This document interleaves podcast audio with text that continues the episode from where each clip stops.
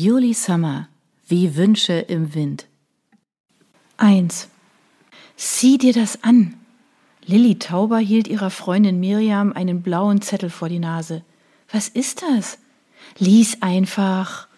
Miriam griff nach dem bemalten Papier und drehte es um. Ihre Stirn legte sich in Falten. Was hältst du davon? wollte Lilly ungeduldig wissen. Meinst du, das war seine Idee? Oh, keine Ahnung, aber ich denke schon. Lilly nahm den Zettel wieder an sich. Stumm las sie ihn noch einmal.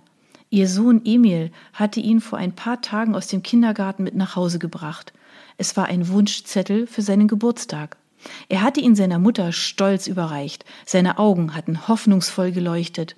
In dem Moment war Lilly überzeugt gewesen, ihm jeglichen Wunsch zu erfüllen. Bis sie gelesen hatte, was auf dem Zettel stand. Eine der Erzieherinnen hatte oben die Worte Mein fünfter Geburtstag, was ich mir wünsche, notiert. Darunter stand nur ein einziges Wort in kindlicher Handschrift. Papa. Was hast du jetzt vor? Ich muss mir überlegen, wie ich meinem Sohn schonend beibringe, dass er nie erfahren wird, wer sein Vater ist. Wie erklärt man das einem Fünfjährigen? Lilly nippte an ihrer Cola und sah hinaus in den Garten. Emil und Anton, der Sohn von Miriam, spielten im Baumhaus Cowboy und erschossen unsichtbare Eindringlinge. Die beiden trennten vom Alter her zwei Jahre, aber da sich Miriam und Lilly sehr nahe standen, waren sie fast wie Geschwister aufgewachsen. Die beiden Frauen hatten sich vor elf Jahren zufällig im Fitnessstudio kennengelernt. Die Chemie hatte vom ersten Augenblick an gestimmt. Während der Sport irgendwann wieder in den Hintergrund gerückt war, hatte sich ihre Freundschaft weiter gefestigt. Heute konnte sich Lilly ein Leben ohne ihre Freundin nicht mehr vorstellen. Sie waren wie ein altes Ehepaar und in guten und schlechten Zeiten füreinander da. Die schlechten hatten sie zum Glück schon eine Weile hinter sich gelassen. Vielleicht fiel es Lilly deshalb so schwer, über die Zeit damals nachzudenken. Emils Existenz und das Fehlen eines Mannes an ihrer Seite war für sie so selbstverständlich geworden, dass sie sich keine Gedanken darüber machte, wie sich ihr Sohn fühlte. Sie waren ein Team und ihr Gefühl sagte ihr, sie brauchten niemanden sonst in ihrem Leben. Aber war das Emil gegenüber fair? Das alles waren ihre Worte, nicht seine. Andererseits war er fünf und verstand vieles noch nicht. Sie war seine Mutter, sie wollte ihn schützen und dazu gehörte, dass sie Entscheidungen traf. Und wenn du es einfach versuchst? Was? Lilly hatte nicht zugehört. Na, ihn suchen. Miri hatte den Blick ebenfalls den Jungs zugewandt. Jetzt sah sie ihre Freundin an. Meinst du das ernst? Kein erhobener Zeigefinger, kein Ich habe damals schon gezweifelt, ob es eine gute Idee ist? Ja, ich hatte meine Zweifel. Trotzdem habe ich dich immer unterstützt. Niemand von uns konnte doch in die Zukunft sehen. Nein, da hast du recht. Ich will auf deine Meinung auch gar nicht verzichten. Sie legte sogar Wert darauf, und wenn man die Wahrheit hören wollte, musste man nun mal auch mit Gegenwind rechnen. Für jemanden wie Miri, der Mann und Kinder förmlich in den Schoß gelegt worden waren, war es nicht leicht gewesen, sich in Lillys Situation hineinzuversetzen. Markus war ihre Jugendliebe. Gemeinsam hatten sie sich ein Reihenhaus gekauft. Irgendwann kam der Wunsch nach einem Kind und Miri wurde schwanger. Nichts davon ähnelte auch nur annähernd Lillys Leben. Sich damit abzufinden war Lilly nicht leicht gefallen. Ihr Plan geriet deshalb nicht nur einmal ins Wanken. Aber der Wunsch nach dem Muttersein war größer gewesen als alle Zweifel zusammen. Aber wie soll das gehen? Ich habe mich für einen anonymen Spender entschieden. Warum sollte ich ihn suchen, wenn er gar nicht gefunden werden will? Ja, vielleicht sieht er es heute anders und freut sich. Lilly schlug die Beine übereinander und lehnte sich auf dem Stuhl zurück. Nein, darüber will ich nicht nachdenken. Emil ist in dieser Hinsicht sehr sensibel. Kannst du es ihm verdenken? Er ist ein Junge, er braucht eine Vaterfigur. Deine letzte Beziehung ist ewig her. Genau deshalb, weil ich nicht will, dass er wieder verletzt wird. Er hat Ralf vergöttert und der hatte nichts Besseres zu tun, als sich zu verpissen. Nein, die Kerle können mir alle gestohlen bleiben. Und als Aushilfspapa macht sich dein Markus hervorragend. Mag sein, aber denk doch mal drüber nach. Wir leben im digitalen Zeitalter und dank der vielen sozialen Netzwerke findet man doch so gut wie jeden. Lilly seufzte und stand auf, um den Tisch abzuräumen. Im nächsten Moment begann ihr Sichtfeld zu flimmern. Haltend griff sie nach der Stuhllehne. Alles klar?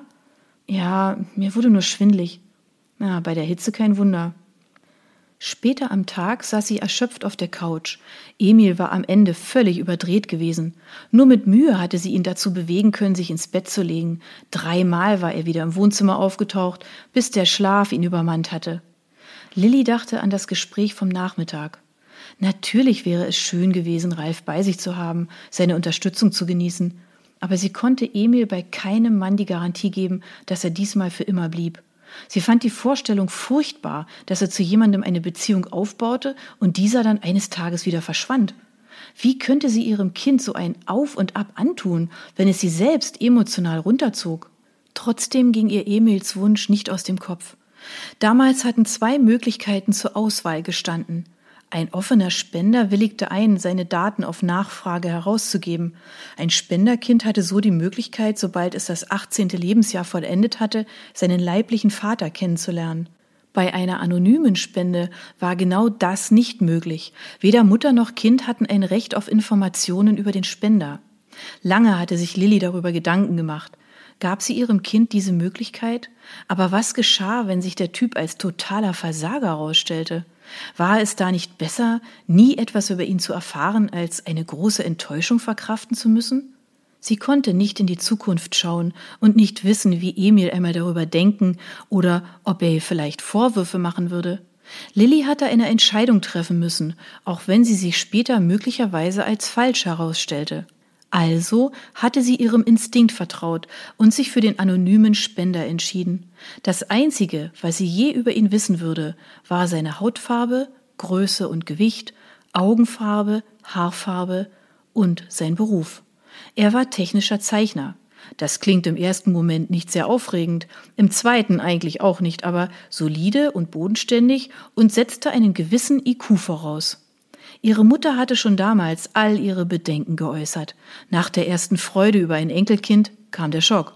Weil es für Lilly die perfekte Lösung gewesen war, ohne Partner ein Kind zu bekommen, hatte sie ihren Eltern ohne Hemmungen erzählt, wie es zu der Schwangerschaft gekommen war.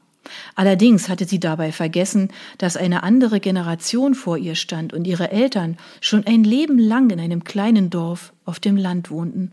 Dort wusste der eine, was der andere zum Abendbrot gegessen hatte. Dort war es auch wichtig, was die Leute von einem hielten. Und wer wollte schon, dass über die eigene Familie geredet wurde?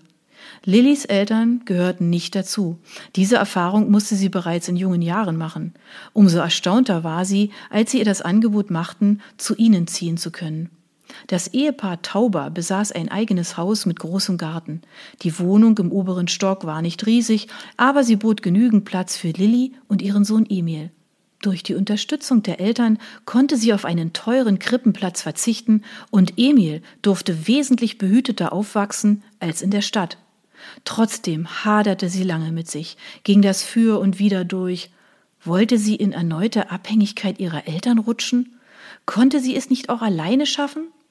Sie hatte Miri an ihrer Seite. Es wäre zu schaffen gewesen. Doch welche Differenzen auch immer zwischen Lilly und ihren Eltern standen, es blieben ihre Eltern. Deshalb nahm sie sich fest vor, die Vergangenheit ruhen zu lassen, ihnen eine Chance zu geben, eine Chance auf ein vertrauensvolles Miteinander, eine Chance als Familie unter einem Dach zu leben. Wie ihre Eltern wohl reagierten, wenn sie eine Suche nach Emils Vater starten würde? In dieser Nacht schlief Lilly schlecht und wachte mit heftigen Kopfschmerzen auf. Das Gespräch mit Miri ließ sie zusätzlich nicht in Ruhe. Da zurzeit Kindergartenferien waren, blieb Emil bei seiner Oma, während sie einkaufen fuhr. In zwei Tagen war Emils großer Tag. Er wurde fünf. Lilly konnte es kaum glauben. Sie hatten vor, mit der Familie zu feiern. Außerdem waren Miri und Markus mit Anton und Elmar und Janosch und mit Luca eingeladen. Ihre beiden besten Freundinnen mit ihren Familien. Zufälle hatten dazu geführt, dass sich ihre Wege vor einigen Jahren kreuzten. Erst war es der von Miri gewesen und später, wozu private Autoverkäufe doch alles gut waren, der von Elmar. Damals fanden sie es sehr lustig, dass alle drei Jungs zur Welt gebracht hatten. Heute war es ein Segen. Nicht nur, weil sie zu klein gewordene Kleidung weiterreichen konnten. Die drei waren richtig gute Freunde geworden, obwohl oft der eine mehr Flausen im Kopf hatte als der andere. Lilly konzentrierte sich wieder auf die Einkaufsliste in ihrer Hand und sauste zielstrebig durch die Gänge. Da der Wetterdienst weiterhin nur Sonnenschein vorhergesagt hatte, begann sie den Garten mit Luftballons, Lampignons und Luftschlangen zu dekorieren. Natürlich alles in Rot, Blau, Gelb und Schwarz. Emil stand gerade total auf Captain Sharky. Lilly war glücklich, wenn sie ihm eine Freude bereiten konnte, und seine leuchtenden Kinderaugen erwärmten ihr Herz. Wenn sich dann noch seine kleinen Arme kräftig um ihren Hals schwangen, war sie jedes Mal entsetzt, dass es Emil beinahe nicht gegeben hätte.